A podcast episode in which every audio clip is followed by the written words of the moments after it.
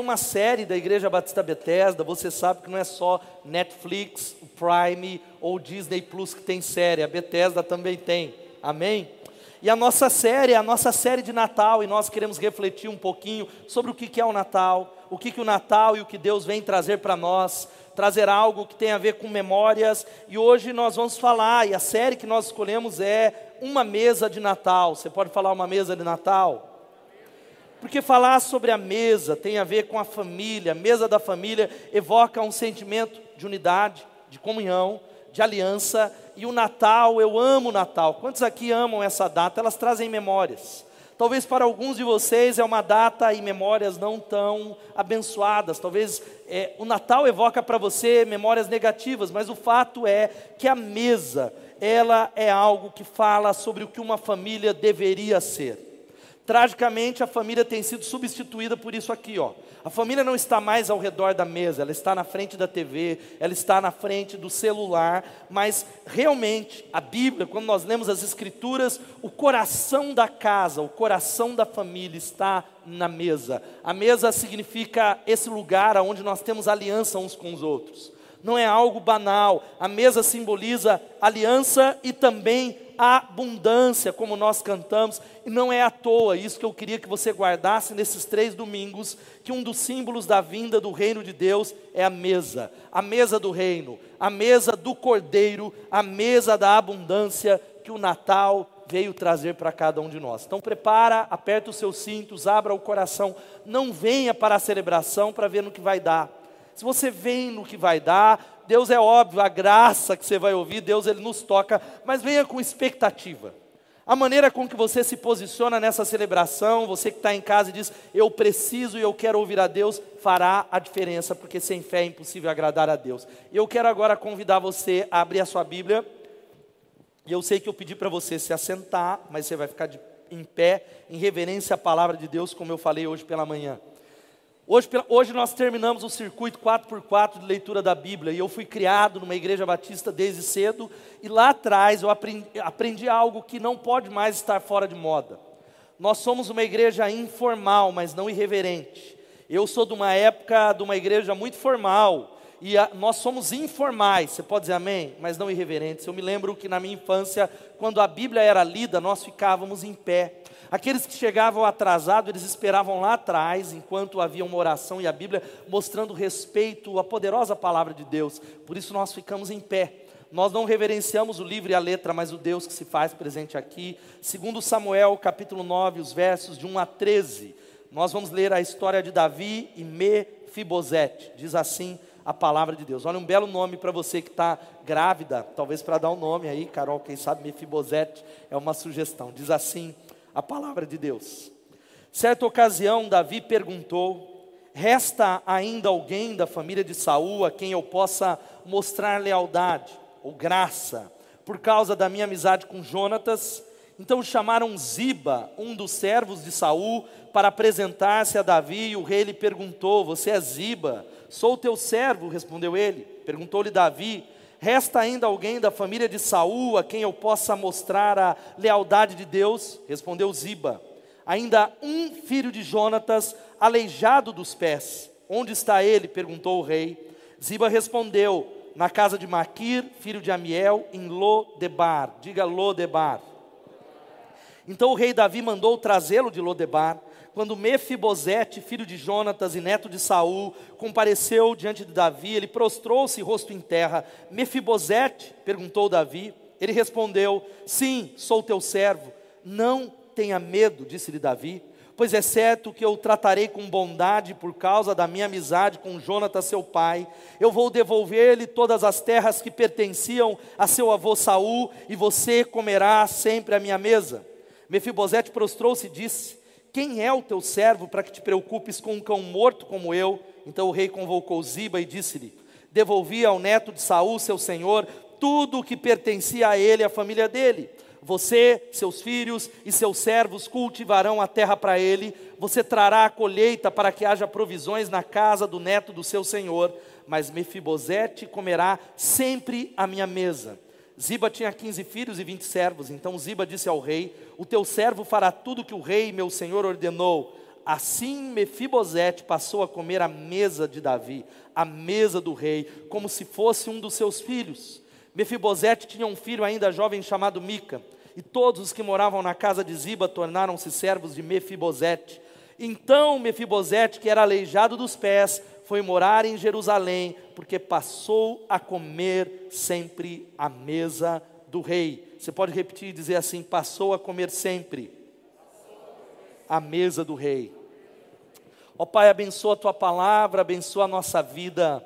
Pai, diante do convite da tua mesa, nós nos humilhamos em humildade, em quebrantamento. Ó Pai, nós oferecemos ao Senhor os nossos ouvidos, o nosso coração, a nossa mente, para que a poderosa palavra do Senhor nos mude, para que a poderosa palavra do Senhor quebre cadeias e correntes, o desassossego, a ansiedade e nos visite, visite os nossos irmãos, visite aqueles que estão no nosso culto online. Oramos assim, no nome de Jesus, o Rei dos Reis e Senhor dos Senhores. Amém, amém e amém. Pode se assentar, queridos.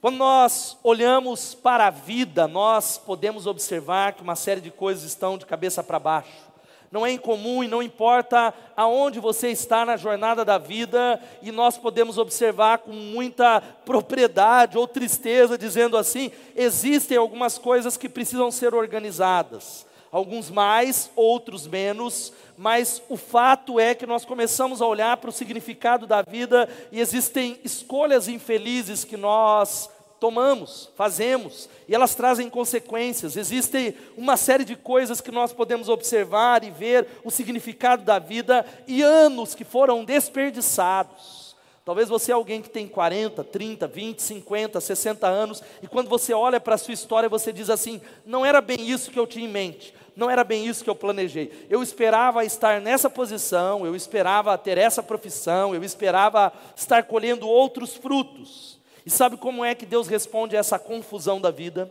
Sabe como é que Deus ele responde a tudo isso? Ele responde com uma palavrinha, e é por isso que você está aqui nessa noite. A palavra se chama graça. Você pode falar graça. Quantos querem a graça de Deus nessa noite? Deem um glória a Deus. Agora, o fato é que é uma palavra que a gente fala que é a graça, mas a gente não entende muito bem esse termo nós utilizamos a palavra a graça com uma série de significados, os mais variados significados. Por exemplo, dizemos assim: olha, o banco me deu um período de graça. O Disney Plus deu dois meses de graça para quem não assinou correndo igual eu. E aí a minha esposa está jogando a minha gala lá, não esperou a pressa, deu dois meses de graça. O, o jogador de futebol, ele caiu nas graças da torcida. Nós usamos palavras dizendo: olha, aquela garota ou aquela atriz, ela é graciosa. Nós usamos até mesmo essa palavra para quando nós vamos conhecer pessoas. Qual é mesmo a sua graça? Olhamos para pessoas e dizemos assim: ele é cheio de graça. E nós damos graças às refeições, mas o significado mais importante para nós não é nenhum desses. É, não é talvez tudo isso que pode ser utilizado, mas a palavra graça, que é favor imerecido, é estender um favor a alguém que não merece, que não tem mérito, que não poderia adquirir e nem pagar a graça, que significa um favor especial dado para alguém que não pode pagar, que não adquiriu, que não merecia. Esta é a palavra graça, que é uma aceitação incondicional, independente da outra pessoa. E essa história é uma das histórias mais extraordinárias da Bíblia e do Antigo Testamento sobre a graça de Deus. É uma das histórias mais extraordinárias. Eu quero rapidamente situar você no contexto dessa passagem. Se você está em casa e aqui e não conhece o contexto da carta, ou melhor, do livro de 2 Samuel, existem pelo menos um elenco de personagens, quatro personagens aqui. O primeiro deles é Saul. Saul, avô desse Mefibosete, foi o primeiro rei de Israel, ungido sim por Samuel, porque pela permissão de Deus ele se levanta para dirigir o povo de Deus alguém extraordinário, belíssimo, alto, alguém que foi escolhido por Deus para liderar o povo dele, mas a história dele, a cada passo, Saul vai tendo escolhas erradas e desobedecendo a Deus, pecando, pecando, pecando, de tal maneira que Deus olha para ele e diz assim: Eu estou tirando o reino de você. O reino está sendo rasgado e passado para alguém melhor do que você, porque eu já encontrei um homem segundo o meu coração. E essa história, em meio a essa história, ainda Saul, ele Saul ainda é o rei de Israel, entra a segunda personagem, o rei Davi. Samuel ele é convidado, ele vai à casa de Jessé, porque Deus diz o rei está lá, e ele entra num banquete, numa mesa como essa, e ele olha para todos os filhos, primeiro o mais velho de Davi, de, Jessé, e diz: ele deve ser o rei, que ele era alto, lindo, elegante, mas o Espírito Santo diz assim para ele algo extraordinário para nós nessa noite: não é ele eu não escolhi, porque o homem, ele apenas vê a aparência, mas Deus vê o coração. Quem pode dizer amém? Deus, ele não vê como a gente. Deus, ele não observa, até que depois de passar todos os filhos de Jessé, há apenas um que estava no campo cuidando das ovelhas, que era o pequeno Davi. E você já conhece a história, eu não preciso falar sobre ele, que é alguém que é ungido por Deus, e o favor de Deus está sobre Davi. Deus está com Davi, ele derruba Golias, ele é chamado para trabalhar ali junto com o exército de Saul, e Saul se enche de inveja de Davi. O coração dele se queima numa inveja doentia e diabólica, porque ele se sente ameaçado e ele expulsa Davi, ele tenta matar Davi. Nesse contexto, o rei Davi, ele se encontra com a terceira personagem dessa história que se chama Jonatas. Diga Jonatas. Jonatas era o príncipe, o sucessor natural do reino de Saul, filho mais velho de Saul, o pai de Mefibosete. E há nas escrituras uma amizade extraordinária entre Davi e Jonatas, uma aliança e algo tão belo, tão lindo, tão poderoso, uma aliança inquebrável de tal maneira que eles fazem uma aliança e Davi faz uma promessa para Jonatas.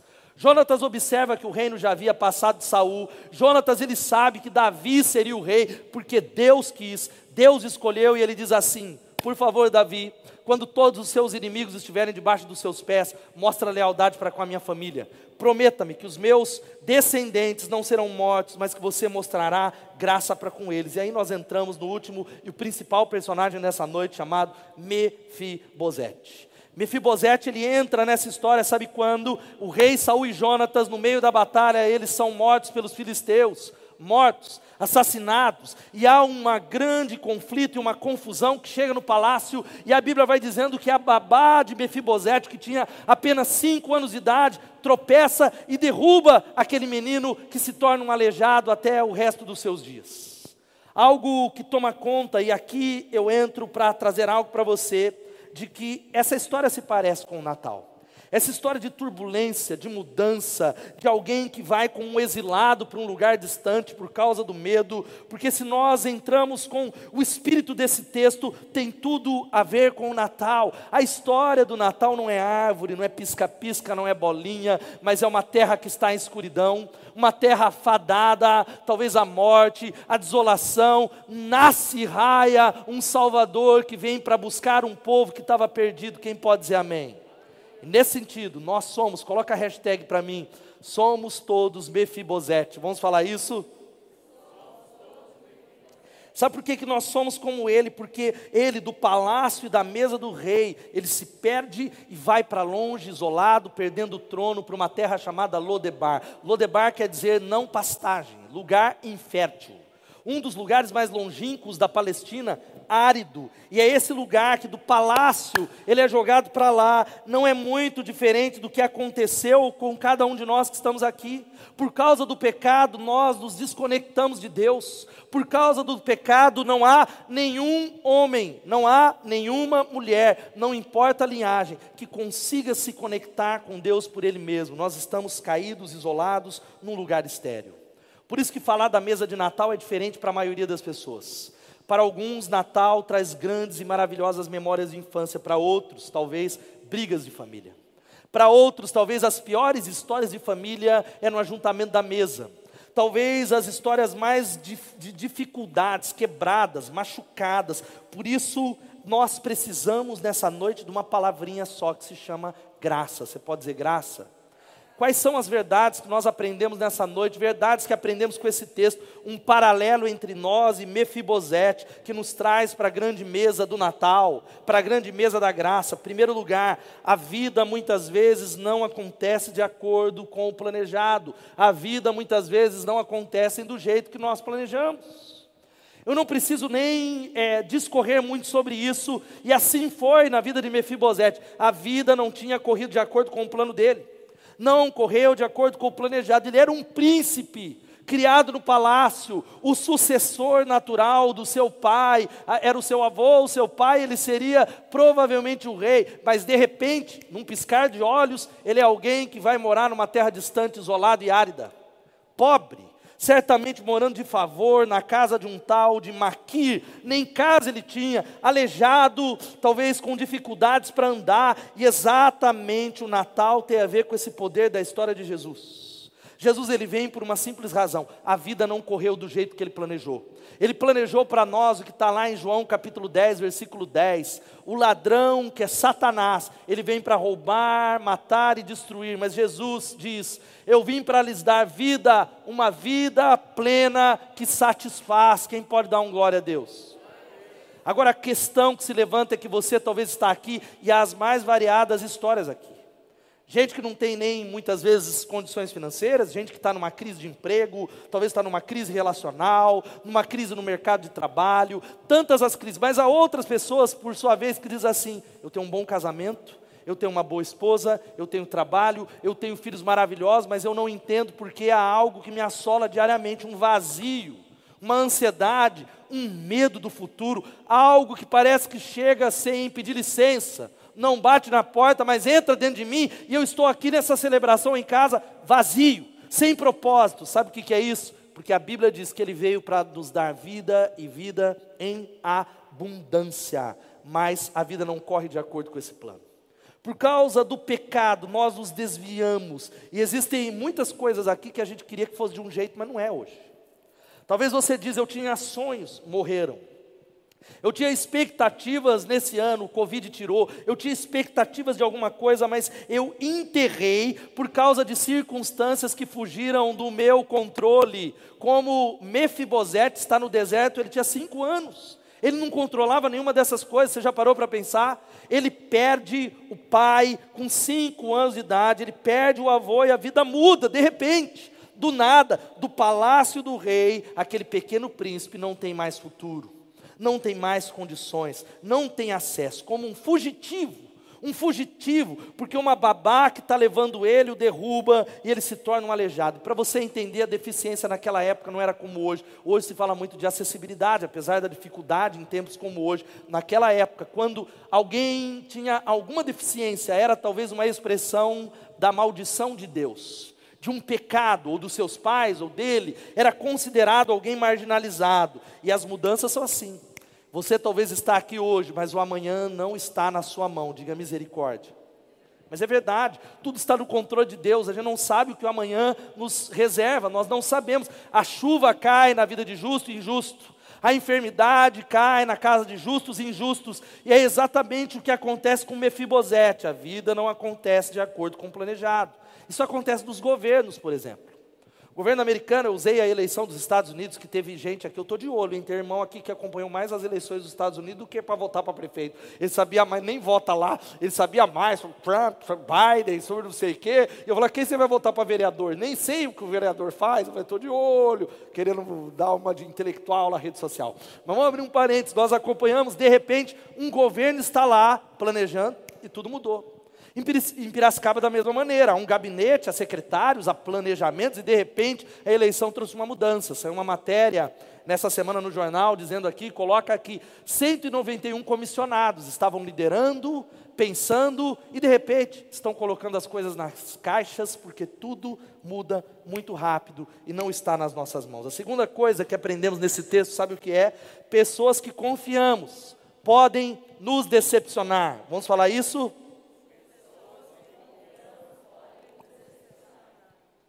Quem diz que isso é verdade, diga misericórdia.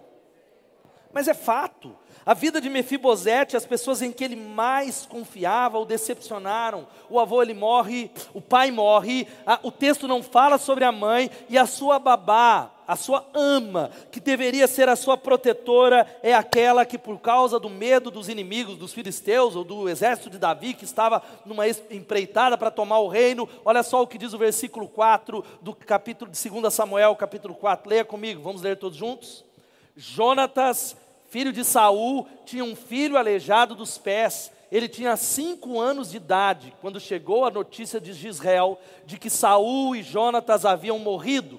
Sua ama o apanhou e fugiu, mas na pressa ela o deixou cair e ele ficou manco. Seu nome era Mefibosete. Você já parou para pensar? Quantos aqui têm filhos pequenos? Levanta a mão, filhos pequenos. Você deixar um pequenino, um bebê, um garoto de cinco anos cair e ele se transformar num aleijado, você imagina, e isso não é o que acontece na nossa vida, não só de maneira literal, decepções. Alguém que você confiava te trai, alguém que você talvez colocava as esperanças, volta as costas para você. Um líder, um pastor, um cônjuge, um primo, um irmão, um amigo de trabalho. A história de Mefibosete nos parece familiar, eu e você, ou nós todos temos algo muito em comum com ele. Sabe por quê? A Bíblia diz que assim como literalmente ele caiu e se tornou manco a vida toda, um aleijado a vida toda, eu e você, por causa do pecado, nós carregamos marcas da queda nós que estamos aqui, não importa onde você está na jornada com Deus, amanhã nós pisamos na bola com alguém, não é verdade? Você falou, agora meu casamento vai melhorar, agora você é o melhor marido do mundo. Amanhã nós perdemos a paciência. Amanhã nós damos um coice. Quem pode atestar aquilo que eu falo nesse púlpito, que a igreja é o único lugar que tem cavalos batizados e jararacas transformadas, louvado seja o nome de Jesus. É a vida. Sabe o que é isso? É a marca do pecado. Paulo vai dizendo que o bem que eu quero fazer, esse eu não faço, mas o mal que eu não quero, esse eu faço. Nós carregamos a marca da queda. Nós, como eles, nós nascemos da realeza, do rei dos reis, mas assim como ele, nós vivemos a vida toda com medo de um rei, medo de Deus. E talvez você que está em casa diz assim: não, pastor, eu não tenho medo de Deus, mas não é incomum quando alguma coisa dá errado na sua vida, a primeira coisa que acontece é o nosso coração ou se irar contra Deus ou pensar assim: Ele está me punindo, Ele está virando as costas por causa do meu pecado. Olha, as portas se fecharam, eu não consegui passar naquela entrevista, o meu casamento acabou porque Deus está me punindo porque eu mereço. Deus está me punindo porque existe um Deus irado um Deus que irá me castigar, um rei ao qual eu tenho medo e por isso eu me escondo. É isso que acontece com a ama dele, foge amedrontada e ele cai, isso deixou ele aleijado pelo resto dos dias. Todos nós caímos como Mefibosete, andamos mancando na vida e no mundo. É o que diz lá em Romanos 3, versículo 23. Eu queria que você lesse comigo, vamos ler todos juntos? Porque todos pecaram e separados estão da glória de Deus. Todos. A terceira coisa, sabe qual é nessa noite? É que muitas vezes nós enfrentamos o perigo e não há como fugir. Muitas vezes, como Mefibosete, ele enfrenta um perigo, e o perigo aqui agora, ele já é um adulto, vivendo em Lodebar, diga Lodebar. Lodebar é o lugar estéreo, de distância da mesa do rei, mas é o local onde ele consegue se esconder de Davi. Se você consegue entender um pouquinho, presta atenção, quando Davi se levanta e fala, ó, vai até a zona rural para trazer Mefibosete, nos tempos antigos, a gente precisa entender o contexto da Bíblia, não era incomum, sabe o que, ia acontecer? O, as lutas entre as dinastias. Talvez, veja só, era costume das dinastias orientais, quando um novo rei, Davi era esse rei, quando subia ao poder, que todos os membros da dinastia anterior fossem executados para impedir uma revolta, para impedir essa briga do poder. Parece essa série aqui, ó, coloca aí na tela para mim, Game of Thrones ou Senhor dos Anéis. Quem acompanhou esse negócio aí? Game of Thrones é meio, meio ali, meio para maior, meio ali. Mas o Senhor dos Anéis.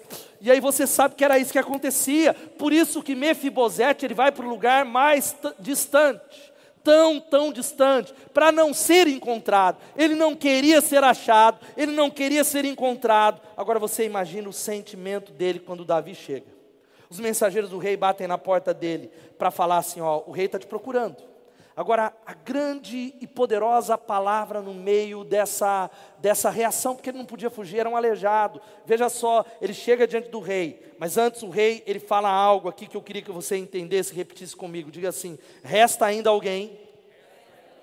Davi, antes de chegar lá, ele pergunta: resta ainda alguém da família de Saul a quem eu possa mostrar? E o texto fala lealdade, mas não é a melhor tradução, a palavra aqui seria graça amor misericordioso, amor profundo de Deus, respondeu Ziba, ainda há um filho de Jonatas aleijado dos pés. Agora, por que que Davi queria fazer isso? Eu já citei no início dessa mensagem, na introdução, que ele estava estabelecendo o rei, reino, e certamente andando um dia ele se lembra do seu amigo. Ele se lembra de uma promessa, ele havia feito uma promessa que está lá, coloca o texto para nós em 1 Samuel, capítulo 20, de 13 a 15. E veja só, Jonatas diz: E se o meu pai quiser fazer-lhe mal, que o Senhor me castigue com todo rigor, se eu não lhe informar e não deixá-lo ir em segurança. O Senhor esteja com você, assim como esteve com meu pai. Se eu continuar vivo, mostre a lealdade do Senhor a mim, mas se eu morrer, jamais deixe de mostrar a sua lealdade para com a minha família, inclusive quando o Senhor eliminar da face da terra todos os inimigos de Davi. Jonatas estava falando assim: Davi, você vai subir ao trono, isso vai acontecer e você demonstrará graça à minha família. Será que nós podemos fazer uma aliança? Davi se lembra, ele faz a pergunta: resta ainda alguém? Repita comigo, diga: resta alguém? Agora, gente, ele não pergunta: há alguém qualificado? Há alguém digno? Há alguém que tem o pedigree? Não, não, não. Ele diz pura e simplesmente: não importa quem seja, há alguém vivo para eu mostrar graça. Há alguém que respire. Há alguém, não importa o mérito, não importa se ele tem as condições de estar no meu palácio, e é tão interessante que aí o Ziba ele responde assim: tem sim, há ainda um filho de Jonatas aleijado dos pés. Há alguém que não pode chegar na corte do rei. Ele está nas entrelinhas, você lê Ziba falando, Davi, tem um camarada assim, mas não vai pegar bem ele sentar na mesa do rei. Ele não é compatível com o palácio, ele não é compatível com a corte do rei, ele é alguém que vai destoar do que é uma corte, do que é um palácio. Mas sabe o que é tão interessante que Davi, ele não pensa nenhuma nem duas, ele só faz uma pergunta: resta alguém? Resta alguém? Agora olha aqui, gente, um parênteses. O que Ziba faz é o que nós convivemos no dia a dia. Não é incomum eu e você que está em casa carregarmos estigmas, marcas, o passado que nos persegue. Existem coisas e pessoas que se referem a outras, falando: Você viu o João? Quem é o João? Aquele que é alcoólatra. Você viu a Maria? A Maria, aquela que eu não entendo porque que ela vive gastando e tão endividada. Ah, o Jorge, ah, aquele que é um divorciado, ou aquele que usa drogas, ou aquele que talvez carrega um passado, um passado que constantemente te persegue. Mas sabe o que eu quero dizer para você? Nós vamos com chuva mesmo. Quem está em casa está ouvindo que Davi, extraordinariamente, só faz uma pergunta. Eu não quero saber nada disso. Onde ele está? Aonde está Mefibosete? Aonde está ele, porque eu quero mostrar a minha graça, aonde eu encontro, porque graça é exatamente isso. A graça não leva em conta os feitos daquele que talvez recebe a graça. A graça, ela não pergunta o pedigree, se é aleijado, se há pecado, se há um problema, porque jamais podemos adquirir ou pagá-la. E sabe o que é interessante? Davi vem com uma palavra extraordinária. O rei chega e pense na cena um pouco. Você que está aí, tenta se conectar comigo mesmo com essa chuva. Talvez o camarada ele se prostra esperando uma espada passar no seu pescoço. E Davi diz no versículo 7: Não tenha medo. Repita comigo e diga: Não tenha medo. Pois é certo que eu tratarei com bondade por causa da minha amizade com Jonatas, seu pai, e ainda mais vou devolver-lhes todas as terras que pertenciam ao seu avô Saul, e você comerá sempre a minha mesa. Louvado seja o nome de Jesus. As palavras incríveis de Davi é um paralelo, e aí eu entro sobre o que é a mesa do Natal. É a palavra que está lá, coloca na tela de Lucas capítulo 2, versículos 9 em diante, que diz assim: leia comigo. De repente, um anjo do Senhor apareceu entre eles, e o brilho da glória do Senhor o cercou ficaram aterrorizados, mas o anjo lhes disse: Não tenham medo, trago boas notícias que darão grande alegria a todo o povo. Hoje em Belém, na cidade de Davi, nasceu o Salvador, que é Cristo Senhor, louvado seja o nome de Jesus. Sabe qual é a palavra? Ele está dizendo para mim e para você: veja, olhe, observe, eu estou trazendo o Evangelho para você, e você sabe o que é o Evangelho? Não temas, não tenha medo. Essa é uma palavra que encontramos em cada livro da Bíblia. Essa é uma palavra que há pelo menos 366 vezes essa declaração de Deus para nós. Não temas, não tenha medo. O que é que aflige o seu coração nessa noite? Talvez o medo de que Deus vai te rejeitar, o medo de que a porta não vai se abrir, um medo de que alguém vá te abandonar, um medo de que a vida está passando, mas o Evangelho destrói um medo. Mefibosete ele desconhecia, ele não sabia dessa aliança, mas ele era alvo de uma aliança que havia sido feita por Davi e o seu pai, uma aliança indissolúvel. E sabe o que, que Deus está falando a mesma coisa para nós? Davi observa e diz: Mefibosete, olha, eu estou tirando de Lodebar e te dando um lugar na minha mesa. Nessa mesa há o seu nome escrito a partir de agora, a abundância. Você que talvez viveu tanto tempo escondido, você comerá regularmente na mesa do rei. E você não é apenas um convidado, eu o tratarei como um filho, um filho do rei. Isso é Natal. Louvado seja o nome de Jesus. Natal é tempo de boas novas para nós que estamos aqui. Natal é restauração. Natal é esse entendimento que Jesus ele veio trazer um único convite para nós. Sente-se à mesa. Há um lugar para você, meu filho, no banquete do reino de Deus. Há uma mesa que não há falta. Há uma mesa de abundância. Há provisão para todas as áreas. Quem está entendendo isso, diga glória a Deus. Mas Natal é uma invasão nas trevas. Eu gosto muito do que diz o N.T. Wright, e eu queria que você lesse. Vamos juntos, conectados aqui. Ele diz o seguinte: Natal não é uma lembrança de que o mundo é realmente um bom lugar. Ele nos lembra que o mundo é um lugar antigo e chocantemente ruim, onde a maldade floresce sem controle, onde crianças são assassinadas, onde países civilizados ganham muito dinheiro com a venda de armas a países não civilizados, para que possam explodir uns aos outros. Natal é Deus iluminando uma vela, e você não acende uma vela em uma sala que já está cheia de luz do sol. Você acende uma vela em uma sala que é tão escura que a vela, quando acesa, revela o quão ruim é esse lugar. A luz brilha nas trevas, diz João, e as trevas não o reconheceram. Sabe o que é Natal? É Deus acendendo uma luz no meio das trevas. Natal é missão de resgate. Natal é radical, confuso e sangrento, mas é a maneira de Deus buscar você em Lodebar e dar a você um lugar à mesa dele. É a maneira de Deus vir à terra para dizer assim: você que está andando sem propósito, eu amo você.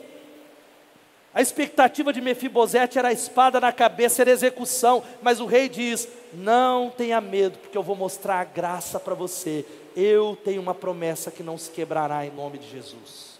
A última lição, sabe qual é para nós? E eu espero que você carregue nessa semana, é que Deus nos, Deus nos chama para receber um lugar na mesa do rei. Louvado seja o nome de Jesus.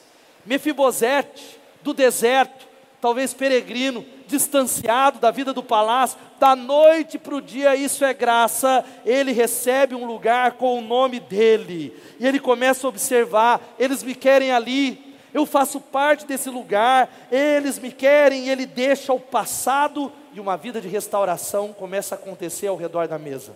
Histórias, lágrimas, confissões, choro, busca, aliança e restauração da identidade em nome de Jesus. É para isso que Jesus veio, gente. Natal não é Papai Noel. Natal não é pisca-pisca. Natal é o Deus que se fez carne, que se fez homem e que nasceu num celeiro. É o Deus homem que veio resgatar os mancos e aleijados desse mundo. Gente, como cantamos na canção, gente que sabe que é fraco, gente que diz assim: Eu preciso de um Salvador, eu necessito das mãos de Deus. Natal é Deus ir procurar você lá em Lodebar, para convidar você para a cidade, não para destruir você, não porque Ele está bravo com você, mas porque Ele quer abençoar você, Ele tem propósito para você, Ele quer derramar a graça dEle sobre você em nome de Jesus. Quem pode dizer amém? Davi adota Mefibosete por causa de Jonatas, e Deus os adota e diz assim: sente-se à mesa, por causa do meu filho Jesus Cristo, não é pelo seu mérito, não é por quem você é. Talvez você diz, pastor, eu não posso assentar à mesa porque eu pequei hoje de manhã, vindo para o culto, há 10 anos, o meu coração ainda não está do jeito que eu queria que ele estivesse, eu não ando na linha como eu acho que eu deveria, e Deus está dizendo, filho, a mesa é sua, o seu nome está aqui, não depende de você, se assente na mesa do rei, louvado seja o nome de Jesus. Essa é a restauração. Deus ele tira, ou melhor, Davi tira esse indivíduo deficiente, desprezado de um lugar seco e árido, para um lugar de abundância que é a mesa do reino de Deus. Quantos querem a abundância do reino de Deus? Digam amém. É o que ele tem para nós. Sabe o que significa que Davi adotou Mefibosete, ele se tornou um dos filhos do rei, e Deus faz o mesmo. Ele nos convidou para sentar na sua mesa e desfrutar de um jantar com ele. Gente, eu amo demais o que diz o Charles Swindoll. Eu vou tentar falar, se você me ouve aí ou não. Ele fala algo, preste atenção.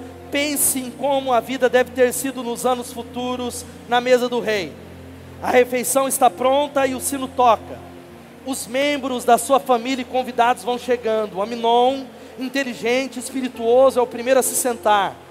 Depois vem Joabe, um dos convidados, musculoso, viril, atraente, com a pele bronzeada pelo sol, andando alto e ereto como um soldado experiente. A seguir chega Absalão, como ele é belo, desde o alto da cabeça até a sola dos pés, não há nenhum defeito nele. Depois nós vemos Tamar, a linda e terna filha de Davi, e por último, nós poderíamos acrescentar Salomão. Ele ficou no escritório o dia inteiro, mas finalmente deixa o trabalho e ele se senta à mesa Ouve-se então um ruído surdo de muletas que vem lá ao longe. É Mefibosete apoiado nas suas muletas. Ele sorri e se junta humildemente aos outros, e ao tomar o seu lugar à mesa como um dos filhos do rei, a toalha da graça cobre os seus pés aleijados. Ó que cena! Louvado seja o nome de Jesus. Essa é a mesa do rei Jesus. Essa é a mesa dele. E sabe, quando Mefibosete se senta naquela mesa, ele começa a ser tratado como qualquer um dos filhos do rei, igual. E você, e esse é talvez um retrato daquilo que será por toda a eternidade. Você já parou para pensar, eu e você na mesa do Cordeiro, almoçando com Pedro, Tiago e João, e pedindo talvez para Tiago passar as batatas, partindo o pão com Isaac, com Jacó, com Martin Luther King, com Calvino, com Lutero e até mesmo observando o rei Davi andando por aquele corredor, junto com Mefibosete sentando à mesa, e Deus olhando para você e dizendo: Ei filho, eu te amo como todos esses meus filhos. Há um lugar para você com o seu nome. Sente, se coma, senta-se, coma, senta-se, coma na mesa do rei. Louvado seja o nome de Jesus.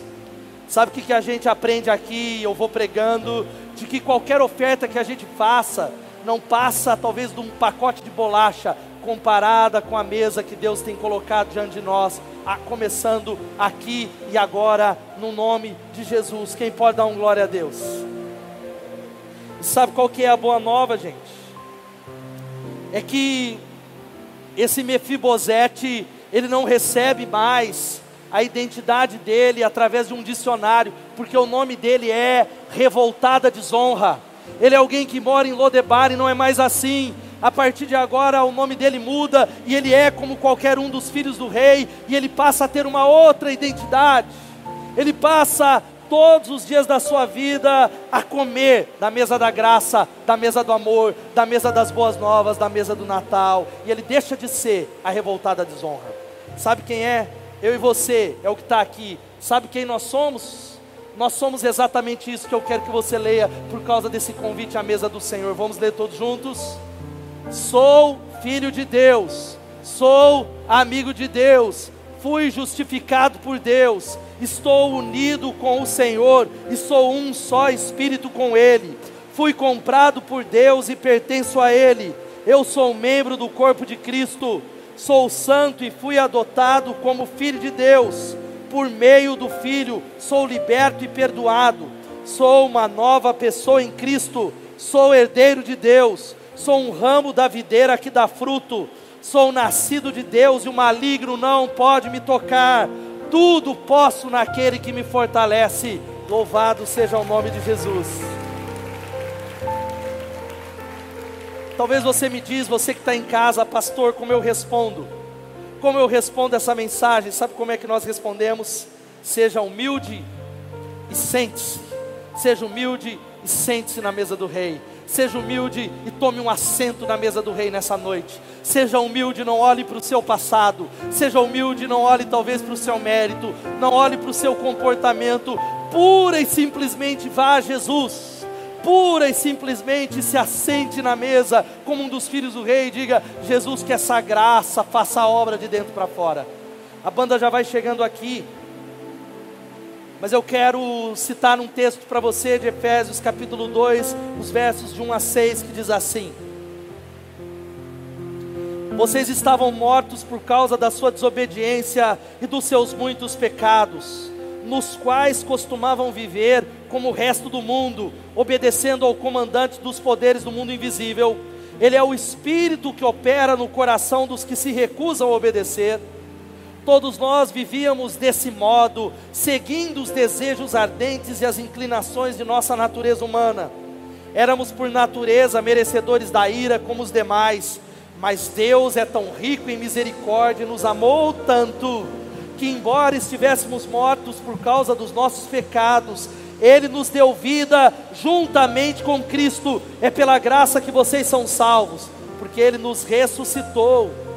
É pela graça que vocês são salvos. Ele nos ressuscitou e nos fez assentar nas regiões celestiais com Cristo. E nós já fomos abençoados com toda a sorte de bênçãos por causa dele. Você crê nessa palavra?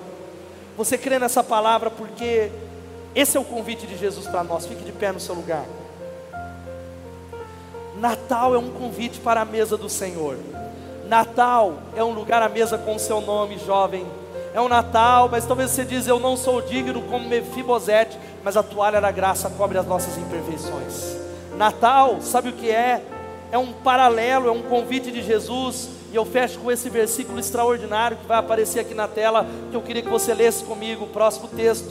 Vamos ler todos juntos? Que diz assim: Eu lhes designo um reino, assim como meu Pai o designou a mim, para que vocês possam comer e beber à minha mesa no meu reino e sentar-se em tronos, julgando as doze tribos de Israel. Natal significa que a salvação é pela graça, é um convite para a mesa do rei. A sua história não determina o seu destino, Deus pode fazer algo novo para você e deseja que você, pura e simplesmente, sabe o que? Sente-se à mesa do Rei. Você aceita esse convite nessa noite? Aplaudo o Senhor por essa palavra em nome de Jesus.